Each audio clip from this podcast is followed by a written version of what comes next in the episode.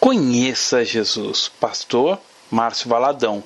Uma publicação da Igreja Batista da Lagoinha, primeira edição, fevereiro de 2014. Perspectiva Celestial.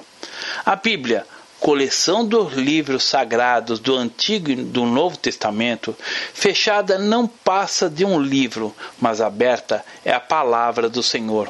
Por isso, não a deixe fechada, a tenha aberta durante todos os dias, para que possa ouvir a Deus.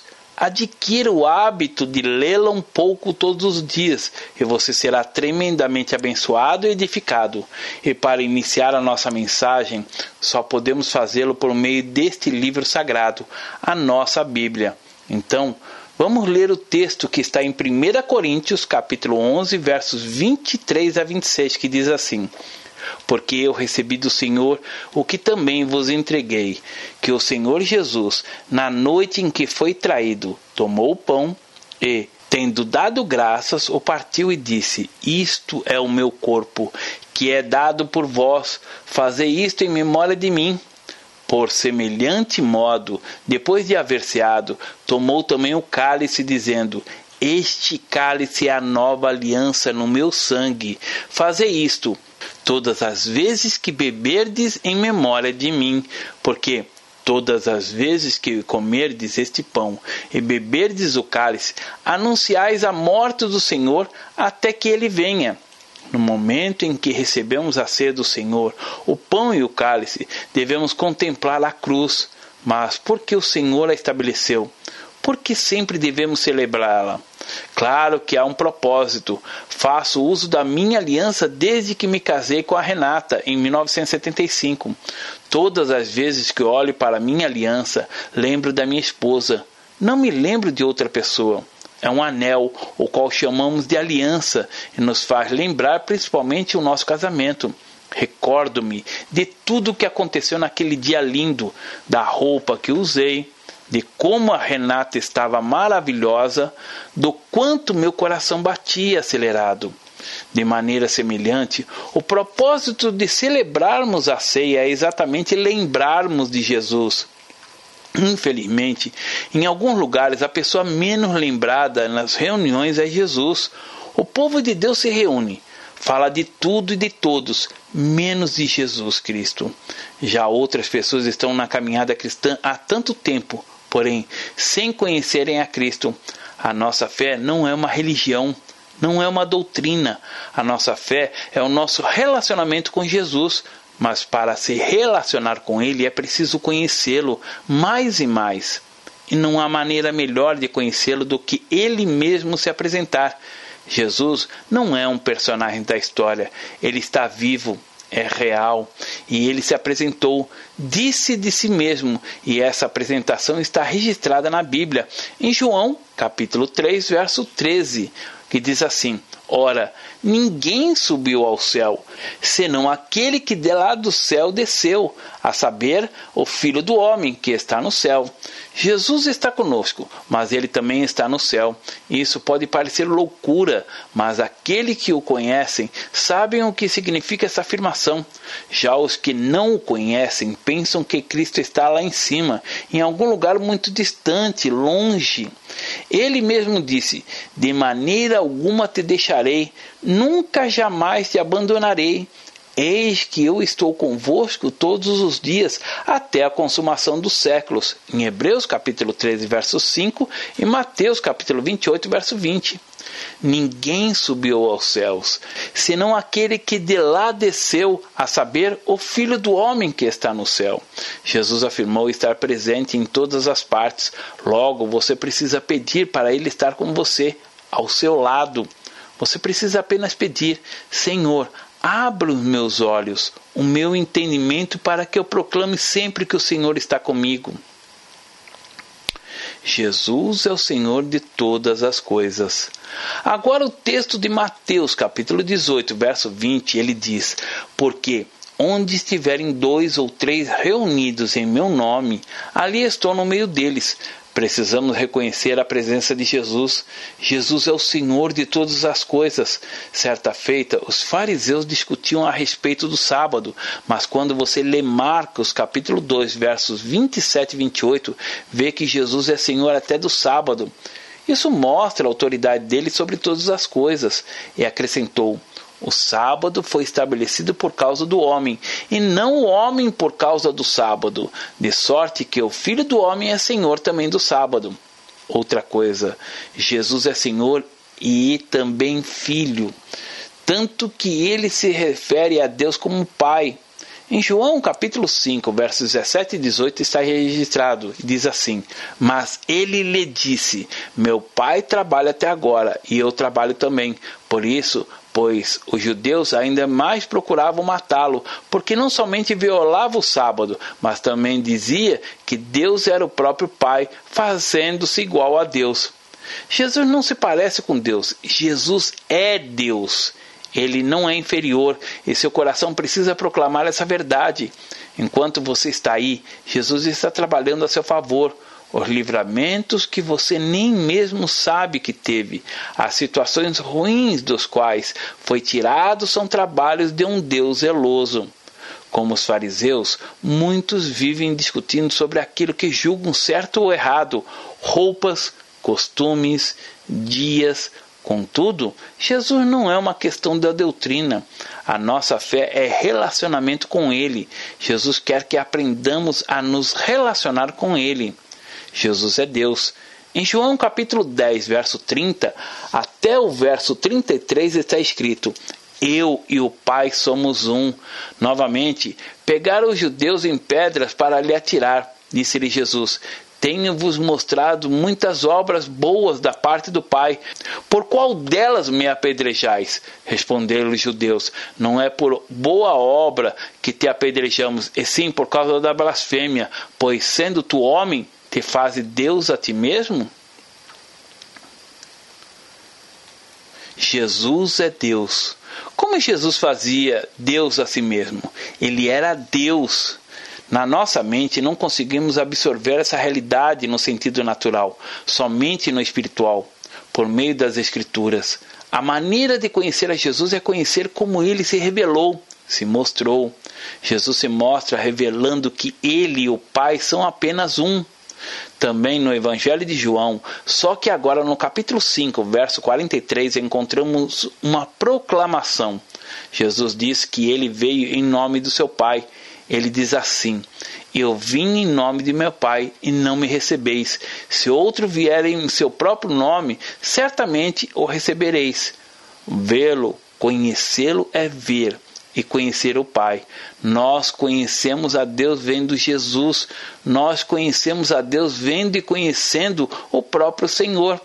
Conhecer a Jesus é tão fascinante, e que bom seria se vivêssemos para conhecê-lo. Conheçamos e prossigamos em conhecer ao Senhor. Quanto mais você conhece a Jesus, quanto mais íntimo dele você se torna, mais entende quem de fato ele é, os valores que ele nos deixou, a forma de viver. Há pessoas que ainda não o conhecem, não conhecem a sua palavra, e por isso pensam que o dia da igreja é domingo. O dia da igreja é segunda, terça, quarta, quinta, sexta, sábado e domingo. Todos os dias são dias do Senhor e para conhecer o Senhor. Na fé em Jesus, não há espaço para entrar e sair da promessa de Deus, como algumas pessoas oram. Ó oh Deus, agora eu entro na tua presença. E não é uma questão de entrar e sair da presença de Deus, mas viver na presença dele. Por isso, quando você participar da ceia, é importante que proclame essa verdade. Eu conheço, eu sei o significado de ver e conhecer a Jesus. Em João capítulo 14, a partir do verso 7, ele diz assim: Se vós me tivesseis conhecido, conhecereis também a meu Pai Desde agora o conheceis e o tendes visto. Replicou-lhe Felipe: Senhor, mostra-nos o Pai, isso nos basta. Disse-lhe Jesus: Felipe, há tanto tempo estou convosco e não me tens conhecido? Quem vê a mim vê o Pai. Como dizes tu, mostra-nos o Pai? Não crês que eu estou no Pai e que o Pai está em mim? As palavras que eu vos digo, não as digo por mim mesmo, mas o Pai que permanece em mim faz as suas obras. Crede-me que estou no Pai e o Pai em mim. Crede ao menos por causa das mesmas obras.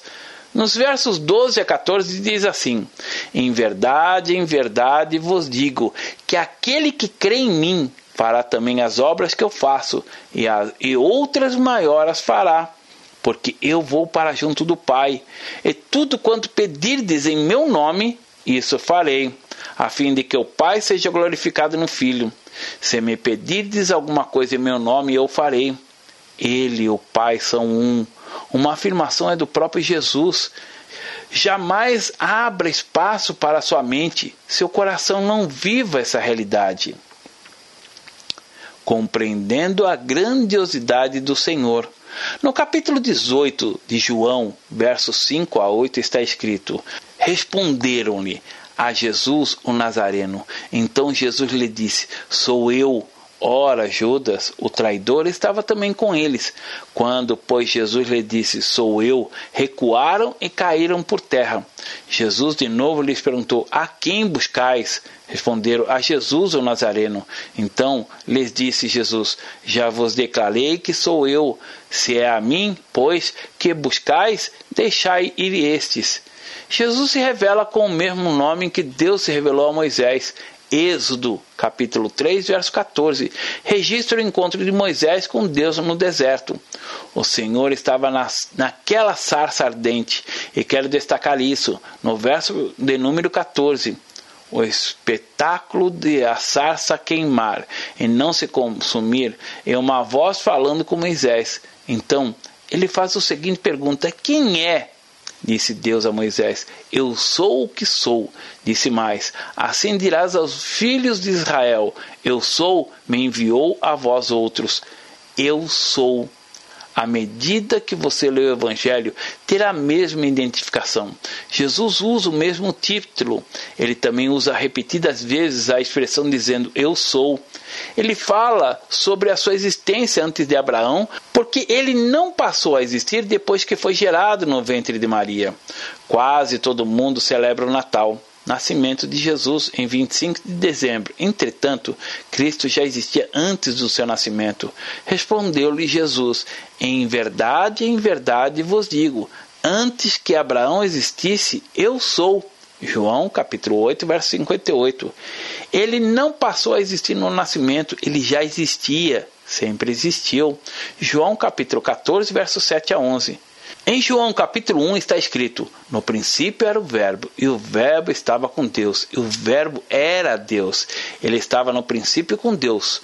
Todas as coisas foram feitas por intermédio dele. Sem ele, nada do que foi feito se fez. E o Verbo se fez carne e habitou entre nós, cheio de graça e de verdade. E vimos a sua glória, glória como de um unigênito do Pai João capítulo 1, versos 1 a 3 e verso 14. O verbo Deus se fez carne, se identificou, tinha dedo, unhas, cabelo, barba, se fez carne e habitou entre nós, e vimos a sua glória, a glória como de um unigênito do Pai. Jesus não tem o poder, ele é o Todo-Poderoso. Em Mateus capítulo 28, versos 18 a 20, diz assim: Jesus, aproximando-se, falou-lhes, dizendo: Toda autoridade me foi dada no céu e na terra. Ide, Portanto, fazei discípulos de todas as nações, batizando-os em nome do Pai, e do Filho e do Espírito Santo, ensinando-os a guardar todas as coisas que vos tenho ordenado. E eis que estou convosco todos os dias, até a consumação dos séculos. O ato de comer o pão e beber o cálice pode aparentemente não significar nada, mas neste ato está a revelação mais gloriosa da nossa fé a expressão do amor de Deus, porque Deus amou ao mundo de tal maneira que deu seu Filho unigênito para que todo aquele que nele crê não pereça, mas tenha vida eterna. Em João capítulo 3, verso 16. Participar da ceia é um privilégio, um dos momentos mais gloriosos da vida de uma pessoa. Por isso, que é preciso ter o discernimento ao comer o pão ou beber o cálice, porque o pão simboliza o corpo do Senhor, que ali na cruz foi dado por nós. Aquele que não conheceu pecado se fez pecado por nós, para que nele fôssemos feitos justiças de Deus aqui na terra. Ele se revela Filho do Homem, o Eu Sou.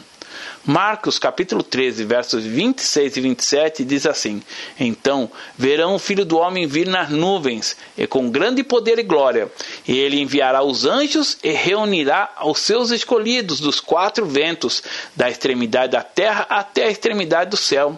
Você pode passar por momentos delicados, difíceis, mas precisa saber de como termina é que conta. Quanto mais você conhece Jesus, mais entende isso. Quem é Jesus? Jesus é Deus. Eu quero que você compreenda que pode se relacionar com Ele, com esse Deus Todo-Poderoso, que é Pai, Filho, Senhor dos Senhores, Rei dos Reis. Dele são os patriarcas. E também dele descende a Cristo, segundo a carne, o qual é sobre todos. Deus bendito para todos sempre. Amém. Romanos capítulo 9, verso 5. Quem é chamado aqui Deus bendito para todo sempre? Jesus. Eu quero que você proclame que Jesus é Deus. Por isso, pois, os judeus ainda mais procuravam matá-lo, porque não somente violava o sábado, mas também dizia que Deus era o seu próprio Pai, fazendo-se igual a Deus. João capítulo 5, verso 18. Os judeus não entendiam isto que Jesus é Deus e não se fazia igual a Deus. Jesus não se parece com Deus. Jesus é Deus. Marcos capítulo 2, versos 5 a 7 diz: Vendo-lhes a fé, Jesus disse ao paralítico: Filho, os teus pecados estão perdoados. Mas alguns dos escribas estavam sentados ali e arrazoavam em seu coração: Por que fala ele deste modo? Isso é blasfêmia. Quem pode perdoar pecados senão um que é Deus? O coração se quebranta ao participar da ceia, quando há entendimento do que ela representa, pois não há expressão maior de amor demonstrada por meio dela. Não existe nada que possa mostrar o quanto Deus o ama.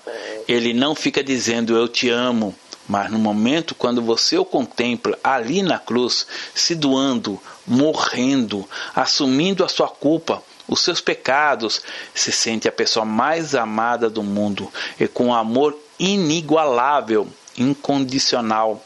Por isso, está registrado na Bíblia que o amor dele nos constrange. 2 Coríntios capítulo 5, verso 14. Amor que constrange.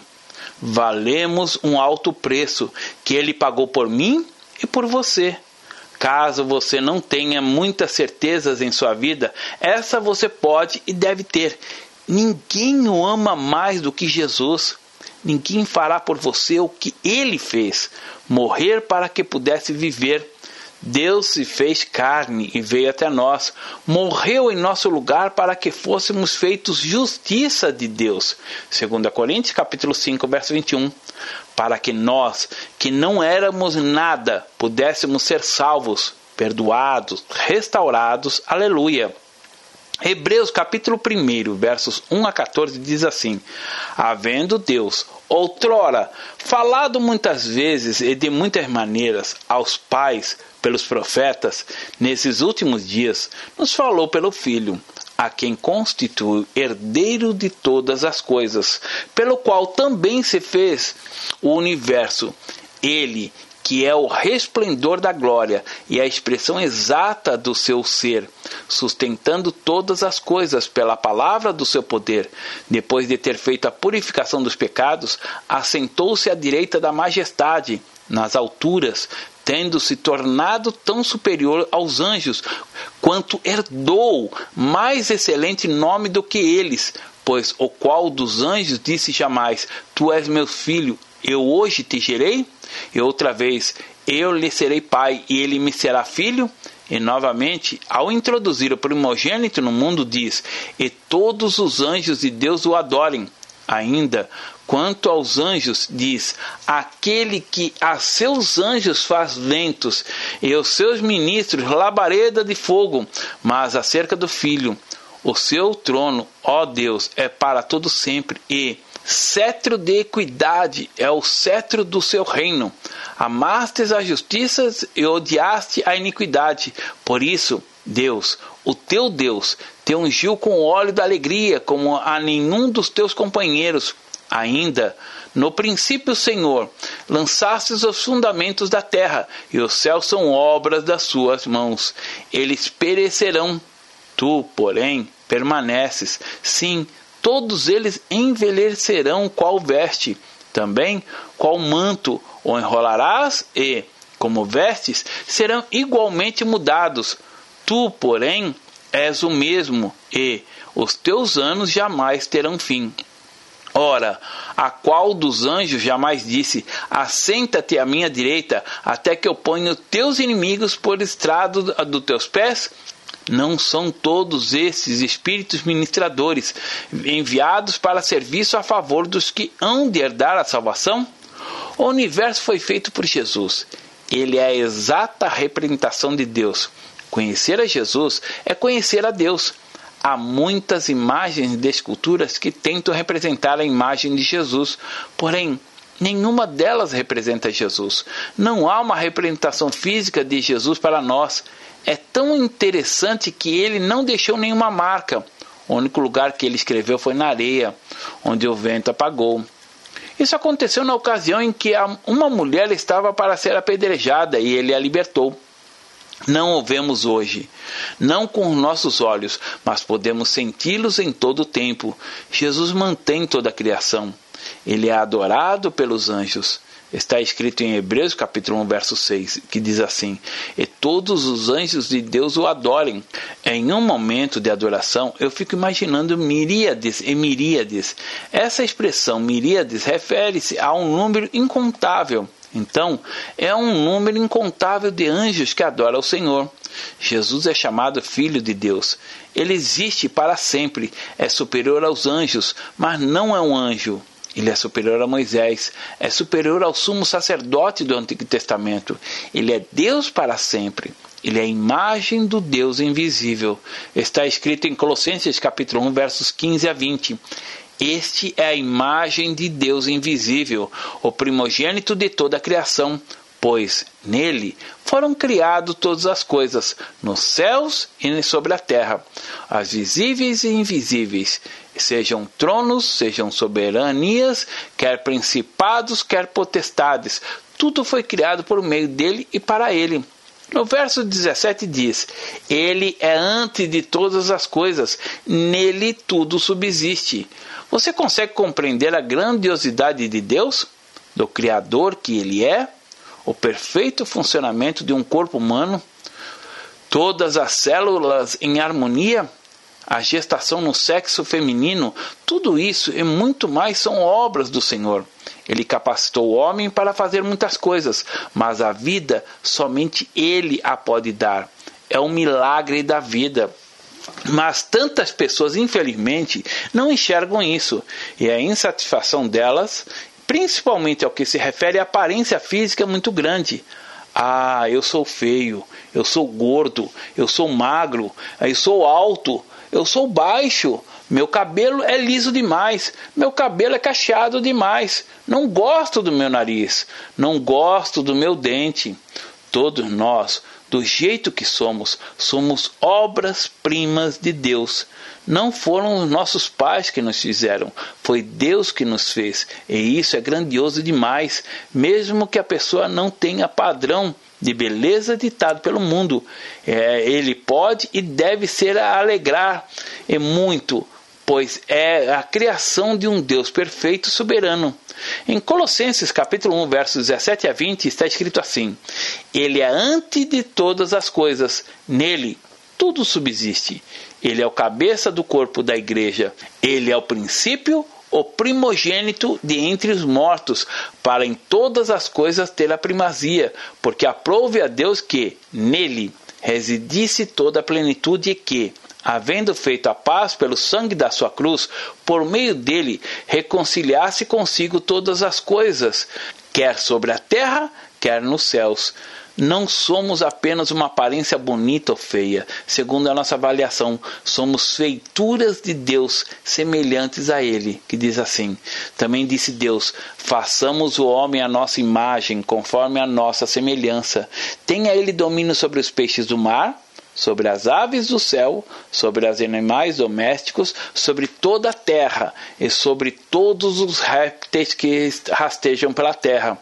Criou Deus, pois, o homem à sua imagem. A imagem de Deus o criou. Homem e mulher os criou. Gênesis capítulo 1, versos 26 e 27. Quando celebrar a ceia, lembre-se que ele vive em você, de que é uma pessoa habitada por ele. Ele mora em você. Que você possa perceber isso, de que é uma pessoa única, querida, obra-prima. Deus não é atrapalhado, desastroso, incompetente, ainda que muitas vezes você possa achar que ele errou em você e acertou no outro. Mas muitas vezes você olha apenas o avesso, somente o avesso, mas o outro lado é tão bonito. Não me canso de contar uma das histórias de quanto a Renata estava grávida de Ana Paula. Naquela época não era feita imagem de ultrassom, então não ficávamos sabendo se seria menina ou menino. Também não tinha enxovais prontos para comprar, quando tudo era feito e bordado à mão. Pois bem, a Renata havia comprado uma colcha de piquete e passava dias fazendo bordados nela. A barriga ia crescendo e a Renata bordando. Então, certo dia, ela me mostrou o trabalho e perguntou o que eu achava. Eu não queria ofendê-la, mas estava muito feio, além do que se pode imaginar. Havia nó para todo lado, estava horrível, horrível. Mas como dizer isso a ela? Não podia, e por isso eu respondi: Está aí.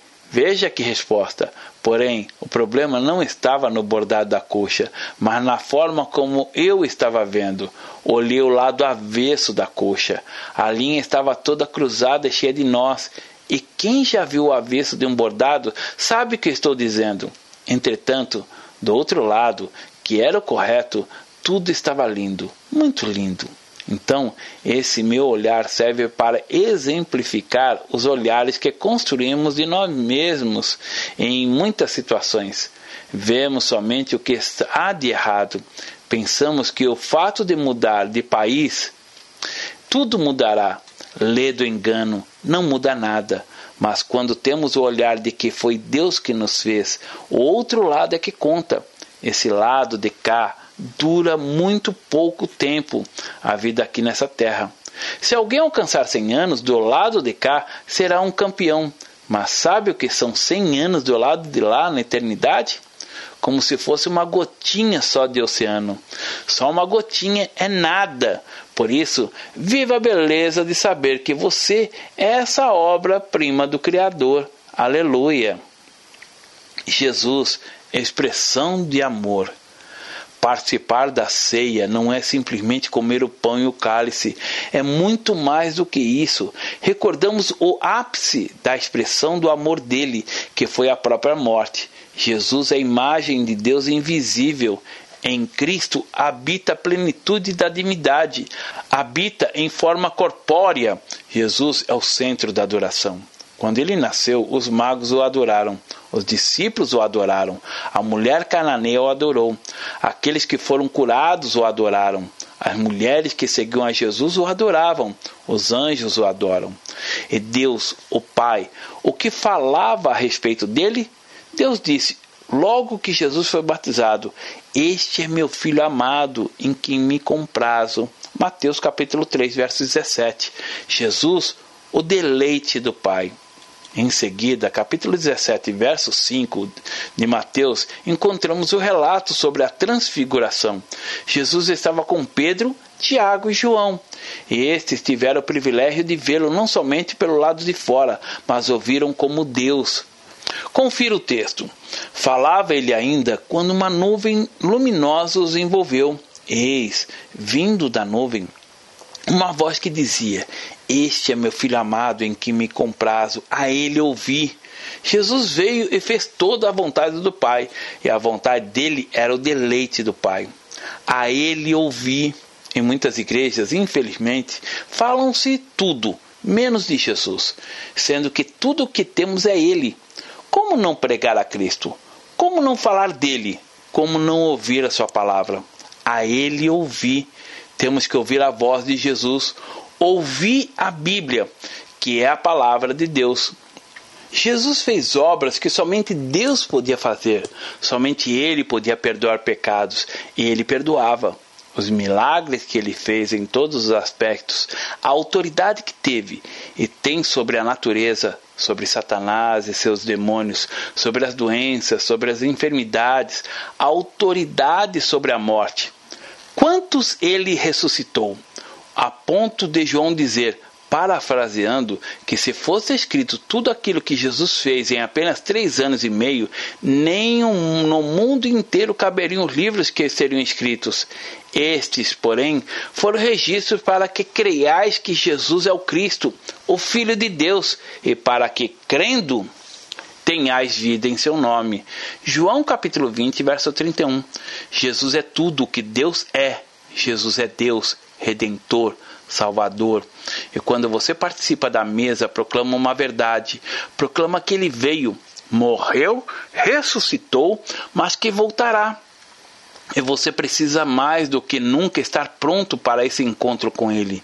Jesus, totalmente humano, totalmente divino, fisicamente se limitou, se cansava, teve um crescimento natural igual a toda criança, cresceu em estatura em sabedoria. Quando foi morto, sangue e água saíram do seu corpo, que foi perfurado e ferido. Ele sentia fome, se entristecia, se indignava, totalmente divino. A plenitude da divindade habitava e habitava em Jesus. Quando você guarda isso em seu coração, vive a fé de modo intenso e glorioso. Até o nome do Senhor foi escolhido por Deus. O Pai diz: Ele dará a luz a um filho, e lhe porás o nome de Jesus, porque ele salvará o seu povo dos seus pecados. Mateus capítulo 1, verso 21. Jesus, seu próprio nome traduz a sua missão, é o Salvador. Ele veio para salvar. Deu, doou a própria vida quando você contempla a cruz, vê a expressão do amor do Senhor. Agora, a salvação é um presente, um dom de Deus. Ele não é resultado das suas obras, do seu mérito. Eu poderia falar páginas e páginas sobre Jesus e não esgotaria, porque o Salvador é infinito. Considerações finais. Jesus disse em Apocalipse capítulo 3, verso 20, assim: Eis que estou à porta e bato. Se alguém ouvir a minha voz e abrir a porta, entrarei em sua casa e cearei com ele, e ele comigo. O momento de abrir a porta precisa chegar a todos nós. A melhor coisa que pode acontecer na vida de uma pessoa é quando ela aceita Jesus como Salvador, quando reconhece que ele veio por ela, ou seja, que ele deixou os céus, deixou a glória dos anjos que o serviam, deixou o trono e veio até ela. Por isso, o amor de Deus só é demonstrado por meio de Jesus. Só Ele tende em vós o mesmo sentimento que houve também em Cristo Jesus, pois ele, substituindo em forma de Deus, não julgou como usurpação a ser igual a Deus. Antes, a si mesmo se esvaziou, assumindo a forma de servo, tornando-se em semelhança de homens, e, reconhecido em figura humana, a si mesmo se humilhou Filipenses capítulo 2, versos 5 a 8. Deus infinito ficar limitado, se humilhar, ele veio para nos salvar. Ele, que é o maior, foi servo. Um dos versículos mais gloriosos da Bíblia diz que Deus conhece o que lhe pertencem. 2 Timóteo capítulo 2, verso 19. E qualquer pessoa pode vir a ser dele. No momento quando você toma Jesus como seu Senhor e Salvador, você passa a ser dele. Quem sabe você é um dos filhos do Senhor, mas tantas coisas aconteceram e você acabou se desviando, tomando outros rumos, mas nesse momento veio uma saudade. Então, saiba que hoje é o dia da sua reconciliação com Ele. Coloque suas duas mãos sobre o seu peito e feche os olhos e ore dizendo assim: Jesus, eu sei que o Senhor é muito mais do que foi escrito aqui, que o Senhor é muito maior do que a minha mente pode pensar. Eu sei que sou um pecador, e agora eu sei que o Senhor morreu na cruz para me salvar. Eu reconheço que não posso salvar a mim mesmo, mas pelo seu amor por mim, que é imenso e incondicional, posso ser salvo. Por isso, nessa hora, abro o meu coração e lhe convido. Jesus, entra na minha vida. Eu recebo como meu Senhor e Salvador. E eu, Jesus, que um dia andei contigo, mas me desviei, agora quero voltar. E preciso voltar, porque longe do Senhor apenas existo, mas eu quero ter vida, e eu volto arrependido na certeza do seu perdão. Deus abençoe. Pastor Márcio Valadão. Jesus te ama e quer você. Primeiro passo: Deus o ama e tem um plano maravilhoso para a sua vida, porque Deus amou o mundo de tal maneira que deu seu Filho unigênito para todo aquele que nele crê não pereça, mas tenha vida eterna. João capítulo 3, verso 16. Segundo passo: o homem é pecador e está separado de Deus, pois todos pecaram e carecem da glória de Deus. Romanos capítulo 3, verso 23, parte B. Terceiro passo: Jesus é a resposta de Deus para o conflito do homem. Respondeu-lhe Jesus: Eu sou o caminho, e a verdade e a vida. Ninguém vem ao Pai senão por mim. João capítulo 14, verso 6. Quarto passo: é preciso receber a Jesus em nosso coração, mas todos quanto receberam, deu-lhes o poder de serem feitos filhos de Deus, a saber, aos que crerem em seu nome. João capítulo 1, verso 12, parte A. Se com tua boca confessares Jesus como Senhor e, em teu coração, credes que Deus o ressuscitou dentre os mortos, será salvo. Porque com o coração se crê para a justiça e com a boca se confessa a respeito da salvação. Romanos capítulo 10, verso 9 e 10. Quinto passo. Você gostaria de receber a Cristo em seu coração? Faça essa oração de decisão em voz alta. Senhor Jesus, eu preciso de ti. Confesso-te o meu pecado de estar longe dos teus caminhos. Abra a porta do meu coração e te recebo como meu único Salvador e Senhor. Te agradeço porque me aceita assim como eu sou e perdoa o meu pecado. Eu desejo estar sempre dentro dos teus planos para a minha vida. Amém.